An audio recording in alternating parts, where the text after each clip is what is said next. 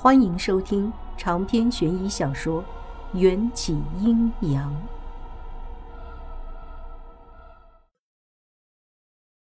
这一觉睡得可谓天昏地暗，连手机闹钟都没听到。直到一阵急促的敲门声响了十来分钟，才让我难受的撑起眼皮。我郁闷的问道：“谁呀？”一道清澈的嗓音。如冰泉一般，叫我瞬间清醒。我莫白。迎战还保持着昨晚睡前摆好的姿势。这个男人的睡相还真不是一般的好，不打呼，不磨牙，不流口水，也不说梦话。最让我欣赏的一点就是可以保持住一个姿势睡到天明。当然，如果忽略不计搭在我胸口那只咸猪手，我会更加欣赏他。迎战故意听不见莫白敲门的声音，可我必须要去开门。来了，我匆忙的套了件衣服，打开门。首先映入眼帘的是太阳公公散发的耀眼光线，紧接着是莫白那张比阳光还要刺眼的笑脸。他的手里还拿着两个塑料袋，里面装着大饼、油条和豆浆。昨天你走的匆忙，还没有做笔录，我特意来接你去警局做笔录，顺便买了早中饭。哦哦，谢谢。你看起来很累。是啊，昨天搞到半夜。搞什么？都是因为赢。我真想抽自己耳光。我说什么梦话呢？呃，没什么，我说胡话呢。我赶紧改口。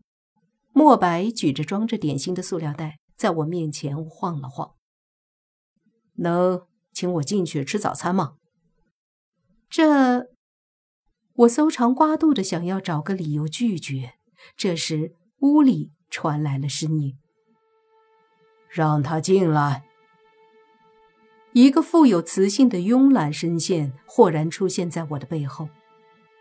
比我高出一个头的迎战，学着我的动作，优雅地靠在门框上，身上还穿着那件搞笑的、印着泡面的 T 恤。昨晚那么累，我们都饿了。康师傅赠品 T 恤衫，两条毫无瑕疵的光洁长腿随意靠着门框，干净的脚掌踩在地砖上，没有穿鞋。迎战一看就是副刚刚睡醒的慵懒模样。我夹在两个男人中间，尴尬的就快要石化。迎战一点都没有避嫌的意思，莫白也一点没有知难而退的意思。莫白脱口而问：“你怎么会在王小姐家里？”迎战笑了笑，说道：“在下住在此处。”空气中顿时激起两道视线的交锋。无声无息，却又硝烟弥漫。墨白下巴微昂，清澈的眼眸中似乎被点燃了什么，迈动修长的大腿，跨进我家门槛。打扰了，不打扰，不打扰。你还那么客气，买早餐来。我礼尚往来的恭维了一下，话没说完，侧脸上就被落下一道冷冽的眸光，我冷不丁的打了个寒颤。向视线投来的方向看过去，迎战带着傲慢却不失优雅的表情，靠在沙发上，似乎并没有看过我。莫白把点心从塑料袋里拿出来，可能是不知道我的口味，各种点心都买了几个。你喜欢油条、大饼还是肉包？豆浆和粥也还是热的。我早上不喜欢吃油腻的东西。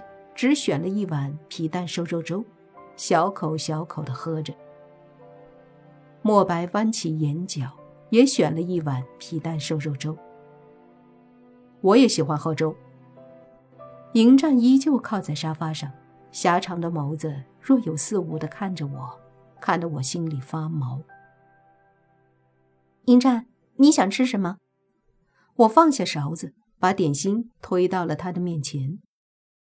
迎战俊眉协调，不悦地挤出一个鼻音。嗯，我知道他是不满我直呼他的名字，可我的户籍上还是一个清清白白的未婚女子，怎能当着外人的面叫他夫君？正所谓道高一尺，魔高一丈。这点时间，我多少也了解了一些迎战的脾性。我悄悄从桌子底下握住迎战的手，撒娇一般摇了摇。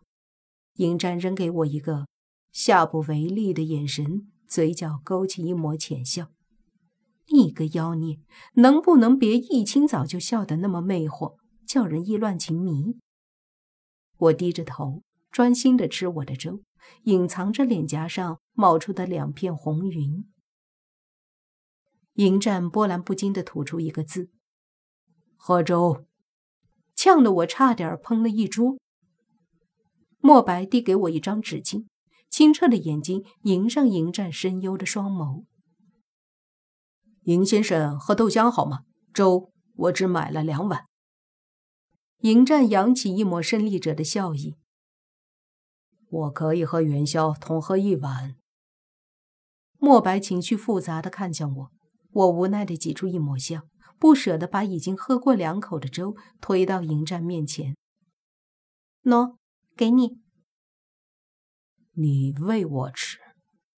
啊？我是伤患。迎战无辜的看着我，绝美的脸上演技十足。我恨得咬牙切齿，他绝对是故意的。虽说。他被小参咬得遍体鳞伤，可那些伤早就恢复的七七八八了。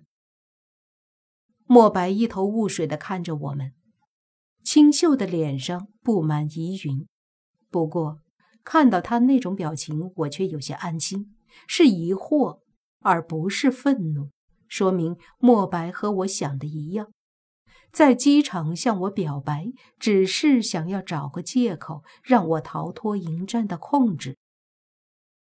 他对我最多只是朋友，没有其他的情感，就像我对他一样。我白了迎战一眼，端起碗，盛了一小勺粥送到他的嘴边。我心疼自己那碗粥就要见底，试探地问了下：“要不要吃点其他点心？”随便。听迎战这么一说，我立刻拿起一根油条送进他嘴里。好像只要是我给他的食物，他都能来者不拒，吃相文雅，没有难听的咀嚼声。一整根油条吃下去，嘴角都没沾上油渍。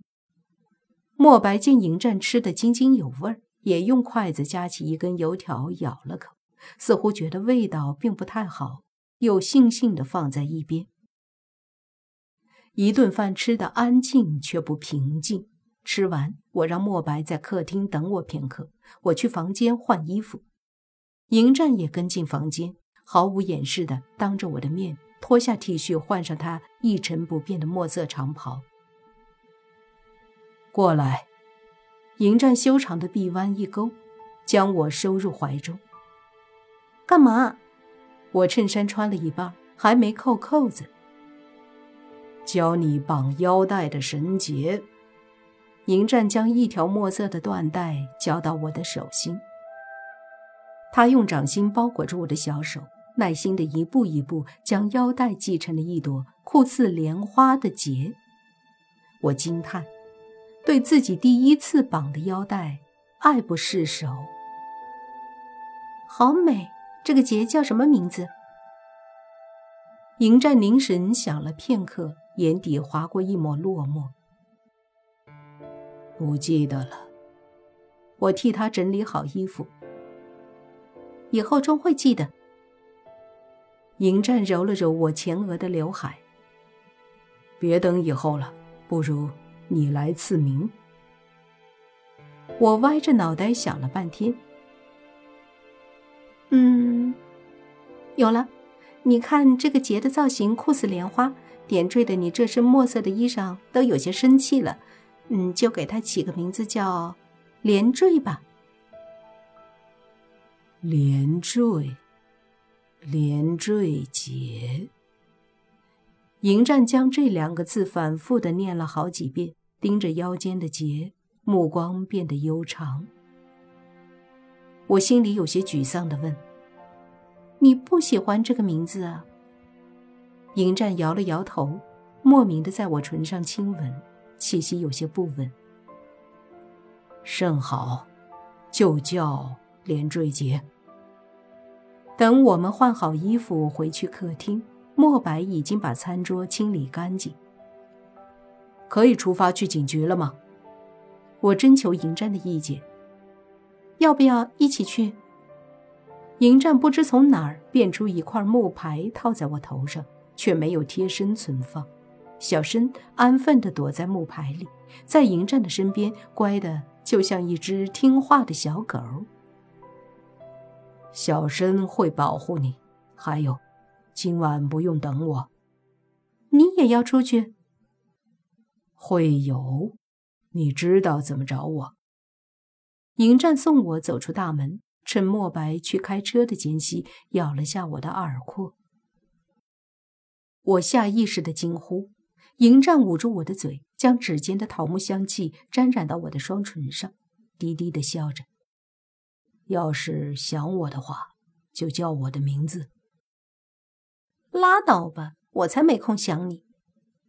我窘迫地逃出他的臂弯，钻进墨白开来的那辆老爷警车。反光镜里，迎战挺拔的身影渐渐消失成一个黑点。我被他搅乱的呼吸才渐渐平复。老爷车里播放着悠扬的爵士乐曲，莫白不是多话的人，却会偶尔跟着英文歌词哼上两句。他专心的听歌、开车，几乎没怎么把视线投在我身上。我对他更加放心了，心情也跟着明快的曲调变得轻松起来。快到警局时。车子驶进了一个大水沟，猛烈的颠簸了一下，把墨白挂在脖子里的那枚金色的佛牌颠了出来。我好奇的问：“你的金牌上雕刻的是哪一位神仙呀？”墨白率性的将金牌取下，放进我手里：“是妈祖娘娘从家乡请来的护身符，这个也不是金牌，是用金车菊做的。”佛牌上雕刻的是一位女子，身穿绫罗绸缎，头戴黄冕，仰首傲视，气宇不凡。据说妈祖是沿海地区供奉的仙人，可保佑出海的渔人们平安归来，也可保佑渔船满载而归。砗磲是大海里的一种贝类吧？这么说，你的家乡在海边？算是吧。那你怎么一点都没晒黑？我家的位置背光。警局到了。墨白腼腆的扬起唇角，把妈祖护身符重新套进脖子。警局里，罗非看见我笑的那叫一个灿烂，还主动要请我吃午饭。可我已经被墨白的早午餐喂饱了，只能推迟到下次。自从破获模特学校跳楼案件后，罗非就摇身一变成为了组长，天天忙得焦头烂额。但他架子也变大了不少，差使墨白做事儿那叫一个理所应当。也就是墨白脾气好，每次都笑着答应，换做别人早就怒了。所谓的问询非常的公式化，罗非把早就排列好的问题挨个儿问了一个遍，就让我签字结案。墨白的目光落在罗非办公桌角上的一份文件上，问道：“罗组长，那件事你要不要问一下王小姐？”罗非不自然地拿起另一份文件，将那份文件遮住。“你很闲吗？很闲的话，去把电梯杀人案的报告写一下。”墨白一本正经地说：“我只是公事公办，王小姐是最适合的人选。”我被他们的谈话勾起了兴致。你们到底在说什么？见我发问，罗非只能把那份文件抽出来递给我。站在好朋友的立场，我觉得这份挖人的工作不适合你。挖人？呃，就是水下捞尸队的成员，不算政府编制，只是兼职，一具尸体一千块。哦哦，呃，我需要考虑一下。回想起昨天在地下管道里的场景，我立刻泛起一阵凉意。长篇悬疑小说《缘起阴阳》本集结束，请关注主播又见菲儿，精彩继续。